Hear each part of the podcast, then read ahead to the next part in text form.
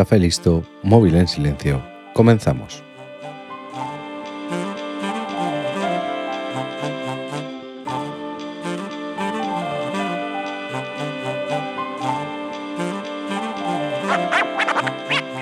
Si eres un oyente habitual de este podcast, ya sabrás lo mucho que me gusta todo lo relacionado con la Segunda Guerra Mundial. Me parece que es una época que sacó lo peor del ser humano y que si ya de normal todas las políticas geoestratégicas son movimientos de ajedrez, cuando los muertos se acumulan en tus cuentas, la presión es máxima. En este escenario es donde nuestro protagonista brilló con luz propia. Hoy en 15 minutos voy a contarte la historia de Joan Pujol, más conocido como Garbo. Antes de empezar con la historia que hizo inmortal a Garbo, tengo que ponerte en contexto, porque como ya te he dicho varias veces, el contexto lo es todo. Joan Pujol nació en una familia acomodada de Barcelona. Gracias a esta posición social pudo realizar estudios universitarios y pagar para que al hacer el servicio militar obligatorio en 1933 pudiera dormir en casa. Cuando estalló la guerra civil en España, Pujol hizo caso de un consejo que le dio su padre antes de fallecer y no quiso tomar parte en la lucha. Para evitar ser reclutado por el bando republicano, se escondió en el apartamento de un taxista junto a su familia. Al marcharse esta familia fuera de Barcelona, él se quedó sin hacer ningún tipo de ruido, ya que los vecinos creían que el piso estaba vacío, y si oyesen algún ruido lo delatarían a las autoridades una chica que no sabemos quién es le llevaba a Joan comida tres veces por semana. Durante el año que estuvo oculto en ese apartamento, Joan Puyol perdió unos 20 kilos y se le quedó una apariencia muy envejecida. Gracias a la chica que le traía la comida consiguió unos documentos de identidad falsos en los que aparecía que tenía más edad que su edad real, para así poderse librar del servicio militar. Ya con estos documentos pudo salir de Barcelona, gracias a un trabajo en una granja avícola en Girona, cerca de la frontera con Francia.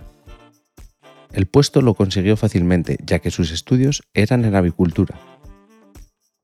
Estando en la granja, aprovechaba para hacer largas caminadas con el pensamiento de en poco tiempo cruzar a pie la frontera. Pero días antes de su intento, las patrullas fronterizas atraparon a un grupo de desertores, y este hecho hizo que aumentara el número de patrulleros.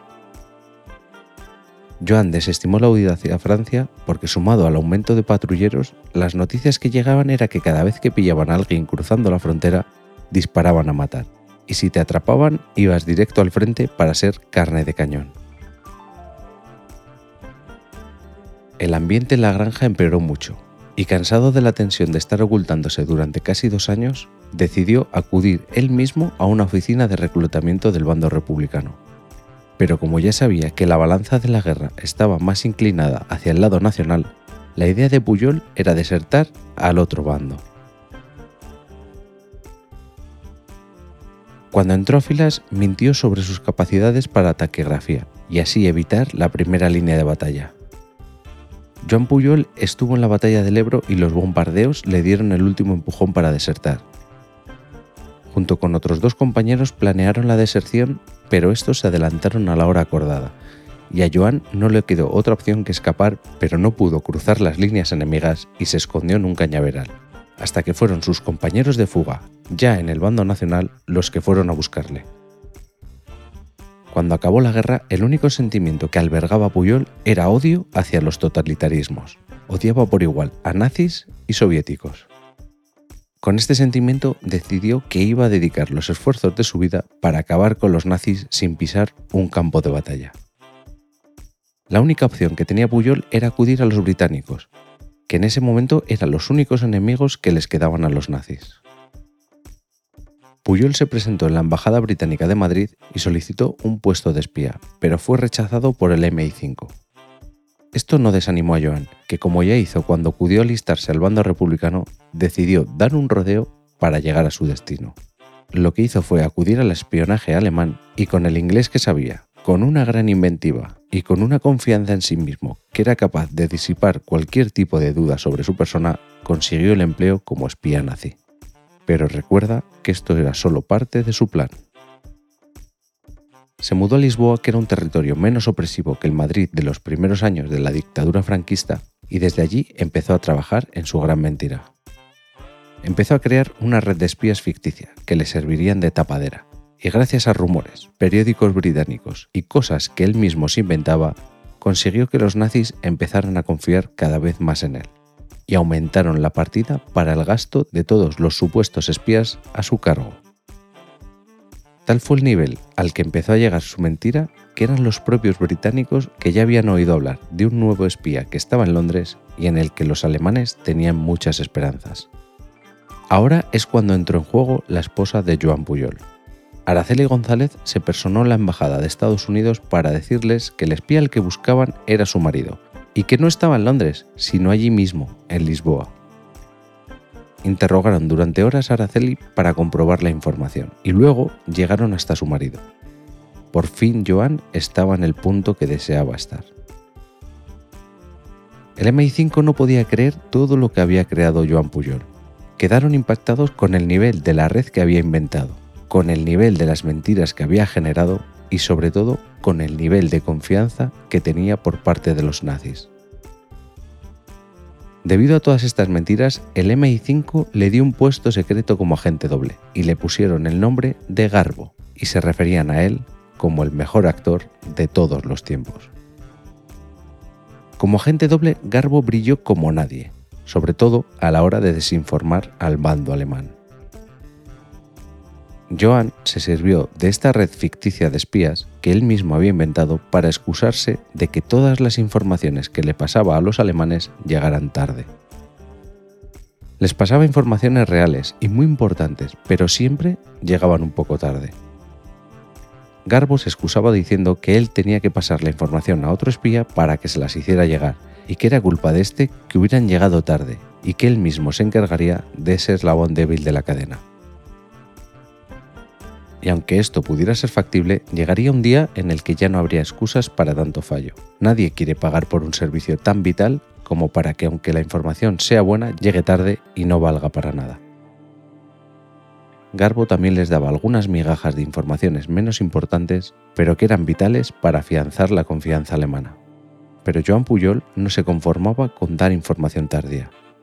Esto era solo un paso más en su gran plan, como puedes observar, Puyol era un hombre muy paciente.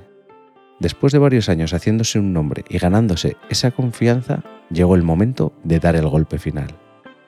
El engaño que cambiaría el transcurso de la guerra. Garbo pertenecía a la Operación Fortaleza. Él estaba al cargo de generar la desinformación para el mando nazi. Su labor consistía en hacer creer a los alemanes que el desembarco aliado se produciría en Calais y no en las playas de Normandía como era el verdadero plan. Para esto, Garbo usó toda su red y todas sus conexiones para que cayesen en la trampa, y vaya que si lo hicieron. Garbo hizo llegar información por diferentes vías y todas hacían referencia a lo mismo. Los aliados usarían el paso más corto del Canal de la Mancha para su desembarco, entre algunas de sus artimañas para engañar a los nazis estuvo la entrega de las fotos de muchas embarcaciones esperando en un puerto para hacer el desembarco en Calais, pero todas estas embarcaciones eran falsas. Estaban hechas de madera solamente para engañar a los enemigos. Garbo hizo llegar más de 500 mensajes para convencerles de que el desembarco sería en Calais y que el desembarco de Normandía solo sería una distracción para dejar desprotegido Calais.